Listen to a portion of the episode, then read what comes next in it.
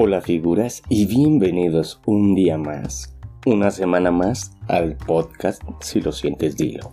El podcast donde hablamos de diversos temas de interés, desarrollo personal, desarrollo profesional, psicología, actualidad, tecnología, libros, cine y muchos más temas que son interesantes.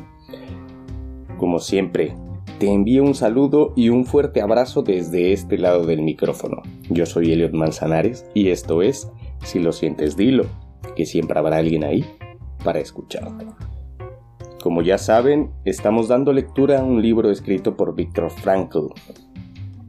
El libro se titula El hombre en busca del sentido. Si no quieres perderte las lecturas, te aviso que en un principio estaré publicando una lectura cada semana para que te lo agendes. Te informo que será cada miércoles, ombliguito de semana a las 8 de la noche, hora central de España. Así, mientras vas en el coche o mientras te preparas la cena o haces cualquier cosa, podrás disfrutar de una gran historia narrada por mí. Vamos a comenzar con la lectura justo donde nos quedamos la semana pasada.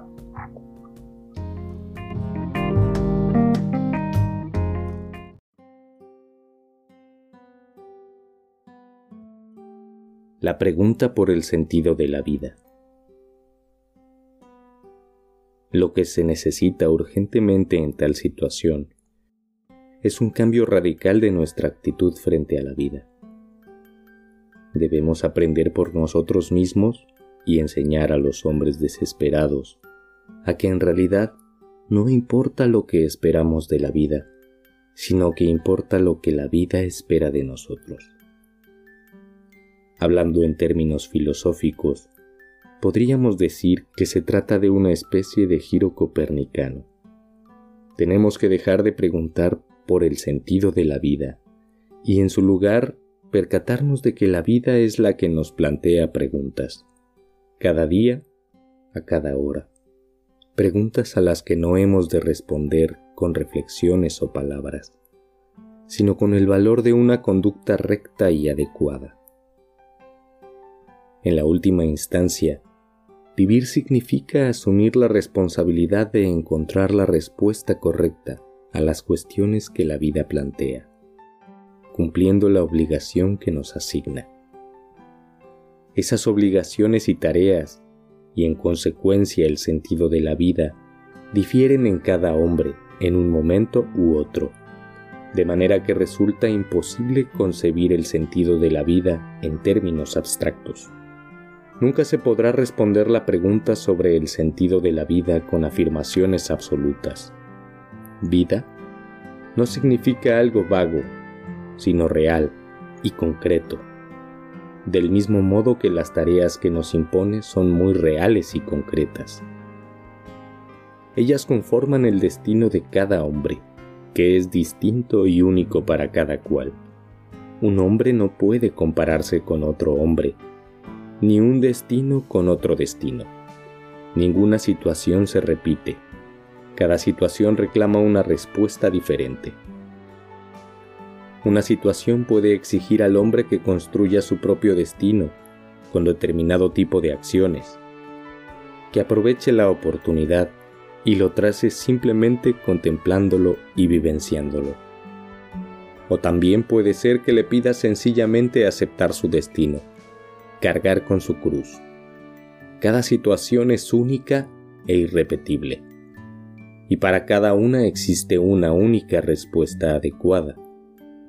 Cuando un hombre descubre que su destino es sufrir, ha de aceptarlo, porque el sufrimiento se convierte en su única y singular tarea. Es más, tendrá que llegar a la conciencia de que ese destino doloroso le otorga el valor de persona única e irrepetible. Nadie puede redimirlo de su sufrimiento, ni sufrir por él. Sin embargo, es en su actitud frente al dolor donde reside la posibilidad de conseguir un logro excepcional. Para nosotros, los prisioneros de un campo de concentración, esos pensamientos no constituían en absoluto especulaciones alejadas de la realidad sino que eran los únicos pensamientos capaces de liberarnos de la desesperación. incluso cuando ya no vislumbrábamos ninguna perspectiva de salir vivos de allí. Ya habíamos superado la ingenua etapa de creer que el sentido de la vida consiste en alcanzar un objetivo a través de la creación de algo valioso. Nuestro sentido abarcaba los amplios círculos de la vida y la muerte, del sufrir y del morir. Ahí se entablaba nuestra lucha. El sufrimiento como logro. Cuando se nos reveló el significado del sufrimiento, rehusamos aliviar las torturas del campo a fuerza de reprimirlas en nuestras mentes, o de desengañarnos abrigando falsas ilusiones o alimentando un optimismo simulado. Asumimos el sufrimiento como una tarea a la que no queríamos dar ya la espalda descubrimos las ocultas oportunidades del enriquecimiento que llevaron al poeta Rilke a escribir Por cuánto sufrimiento hay que pasar. Rilke hablaba de conseguir mediante el sufrimiento, como otros dicen, conseguir mediante el trabajo. Teníamos ante nosotros una inmensidad de sufrimiento que soportar. Debíamos enfrentarnos a él intentar reducir al mínimo los momentos de desfallecimiento y las lágrimas.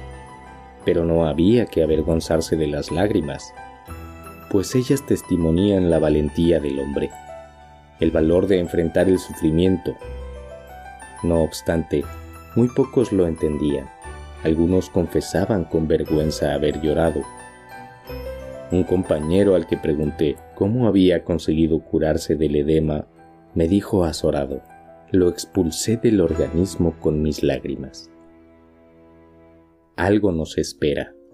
Siempre que se podía, se aplicaba en el campo fundamentos de psicoterapia o psicohigiene, tanto individual como colectivamente. Los intentos de psicoterapia individual a menudo constituían una especie de tratamiento para salvar la vida. Las acciones terapéuticas se reducían, en general, a evitar los suicidios. Una de las leyes más estrictas del campo prohibía cualquier acción que pudiera impedir que un hombre se suicidara. Por ejemplo, no se permitía cortar la soga de un hombre que quería ahorcarse. Por consiguiente, era de suma importancia anticiparse a cualquier asomo de tentativa de suicidio. Recuerdo dos casos frustrados de suicidio que guardan una sorprendente semejanza. Ambos prisioneros habían manifestado su intención de suicidarse y aducían al típico argumento de no esperar nada de la vida. En ambos casos, la terapia, según lo expuesto, consistía en hacerles ver que la vida sí esperaba algo de ellos, que algo los esperaba en el futuro. Resulta que para uno de ellos era su hijo, al que adoraba y que lo esperaba en el extranjero. En el otro, la vinculación no era con una persona, sino con su obra. Era un científico que había iniciado la publicación de una colección de libros aún inconclusa. Nadie más que él podía acabar el trabajo, así como nadie podía reemplazar al padre en el afecto por su hijo. Esta unicidad y esta singularidad que diferencian a cada individuo y que confieren un sentido a su vida se fundamentan en el trabajo creador y en la capacidad de amar. Cuando uno se percata de la imposibilidad de sustituir a una persona, la responsabilidad que el hombre debe asumir ante el sentido de su existencia y su continuación aparece en toda su magnitud un hombre que se vuelve consciente de su responsabilidad ante quien lo aguarda con todo su corazón o ante una obra por terminar, nunca será capaz de tirar su vida por la borda. Conoce el porqué de su existencia y podrá soportar casi cualquier cómo. Una palabra a tiempo. Las posibilidades de aplicar la psicoterapia colectiva eran lógicamente muy limitadas. Un ejemplo o modelo adecuado era mucho más conveniente que las palabras. Los jefes de barracón de buen proceder, por ejemplo, disponían de mil oportunidades para, a través de su comportamiento justo y alentador, ejercer una influencia decisiva en los reclusos bajo su mando. La influencia inmediata de una determinada conducta siempre es más eficaz que las palabras, aunque a veces las palabras también son eficaces, especialmente si la receptividad de otra persona se ve incrementada por las circunstancias. Recuerdo un incidente que permitió realizar una labor psicoterapéutica con los prisioneros de un barracón entero, en forma de un discurso colectivo gracias a que una situación concreta aumentó la necesidad de confianza. Había sido un mal día.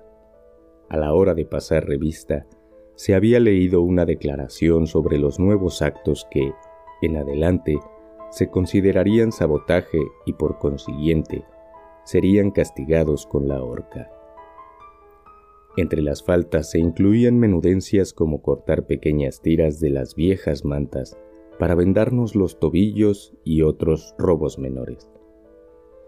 Días antes, un prisionero al borde de la inanición había robado de un almacén de víveres unos kilos de patatas. El robo se descubrió y algunos prisioneros conocían al infractor. Las autoridades del campo ordenaron la entrega del culpable. En caso contrario, todos pasaríamos un día entero sin probar bocado. Por supuesto que los 2.500 prisioneros preferimos callar. La tarde de aquel día de ayuno, yacimos exhaustos en los camastros, con el ánimo abatido Apenas se hablaba o se mascullaba con un tono irritado. Para colmo, se apagó la luz. Cundió un tenebroso desánimo, pero el experimentado jefe de nuestro barracón, un hombre sabio, improvisó una pequeña charla sobre lo que pensábamos y sentíamos en esos momentos. Recordó a los muchos compañeros que habían muerto en los últimos días, por enfermedad o suicidio y también mencionó cuál era posiblemente la verdadera razón de su muerte, la pérdida de esperanza. Afirmó que tenía que haber algún medio para prevenir el mortal abatimiento interior de los prisioneros, y me señaló a mí para que los aconsejara. Bien sabe Dios que no me hallaba en la mejor disposición para improvisar una disertación psicológica o soltar un sermón con mis compañeros para ofrecerles una especie de cura médica de sus almas. Tenía frío y hambre, estaba agotado, me sentía irritable. Con gran esfuerzo, me sobrepuse y no desaproveché esta singular oportunidad, pues en aquel momento era más necesario que nunca infundir ánimos